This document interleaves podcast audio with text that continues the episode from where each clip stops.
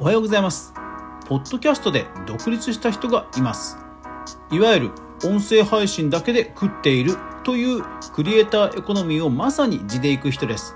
その人はあるポッドキャスト番組で人気が出て今や音声配信だけでビジネスを展開していく人となりました。さてその人とは一体どんな人なんでしょうか？早速いきましょう。それでは今日の話題があなたを変える。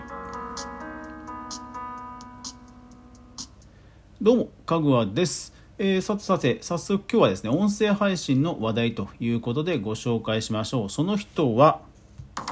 野村貴文さんです。えー、野村貴文さんは、えー、PHP 研究所ボストンコンサルティンググループを経て、2015年にニュースピックス、ニュースピックスというあのニュースサイトに、えー、入りました。でそこでですね、まあ、ニュースピックスアカデミアという、まあ、マネージャーなどを務める中、えー、独立をするんですね。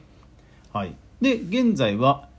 すごいんですよ。現在はですね音声配信番組が1234566と。であと不定期になんかツイッタースペースとかクラブハウスを開催しあとは、えー、キャンプファイヤーで、まあ、オンラインサロンというほどかどうか分かんないんですけども、まあ、コミュニティを運営しているということでどうやら生計を立てている、まあ、音声配信プロデューサーさんということだそうなんですよ。いやーすごいんですよ野村貴文さん。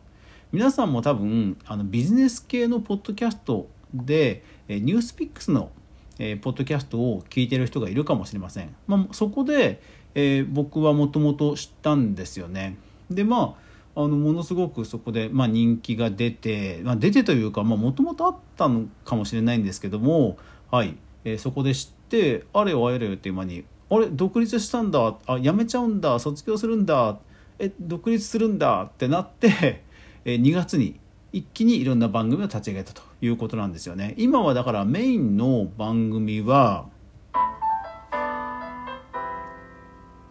はい、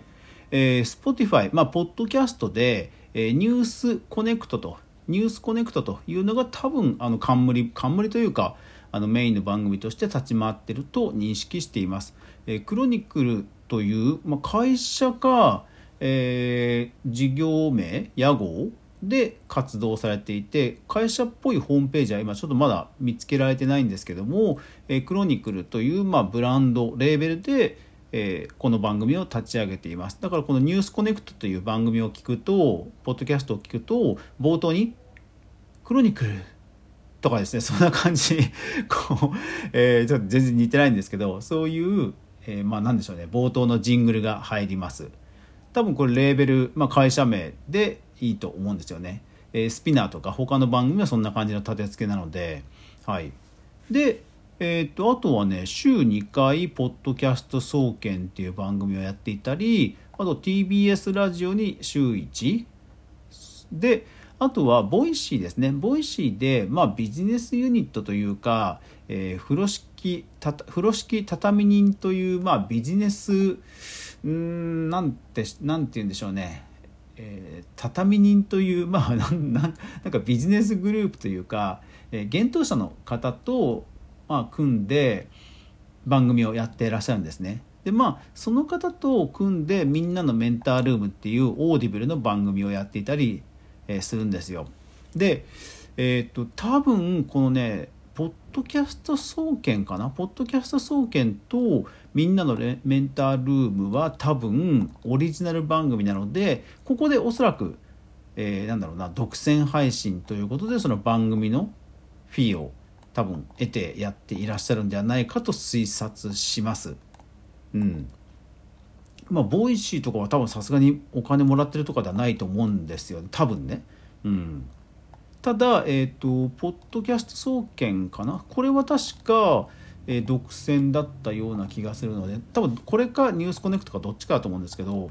はい。なので、えー、独占番組を配信することで多分それの制作の、えー、フィーで、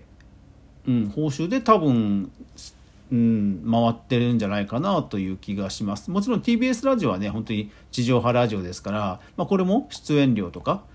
えー、まあ、プロデューサーということであればその制作料とかそういうところも多分、えー、お金は出てるんだと思うんですがまさに、うん、音声配信で、まあ、生計を立ててるというクリエイターさんなんですよね。そうなんかいつか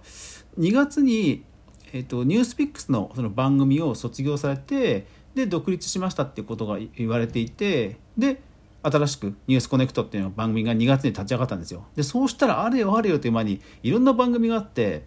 あれ？なんかすごいいっぱいやってるなと思って調べてみたら12345個ですよ。であとは、えー、オンラインサロンと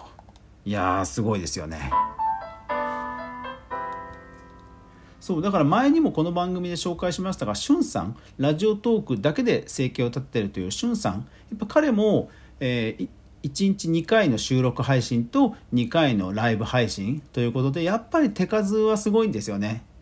そうだからまあ音声配信だけで食っていこうという時にうんなんかこの数この数は逆に言うとできるしやらないと生計は立たないんだろうなっていうことの、まあ、参考になるかなというのは思いました。はい。いや野村貴文さんすごいですね。音声配信だけで食っていくということがね。できるんですね すごいですねはいというわけで音声配信で食べていこうという人は参考になるんではないでしょうか。ぜひぜひベンチマーク、えー、リサーチしてみてください。というわけで、クリエイターエコノミーニュースに関するニュースを配信してます。ぜひチャンネル登録、フォローよろしくお願いします。それでは最後までご視聴ありがとうございました。皆さん、いってらっしゃい。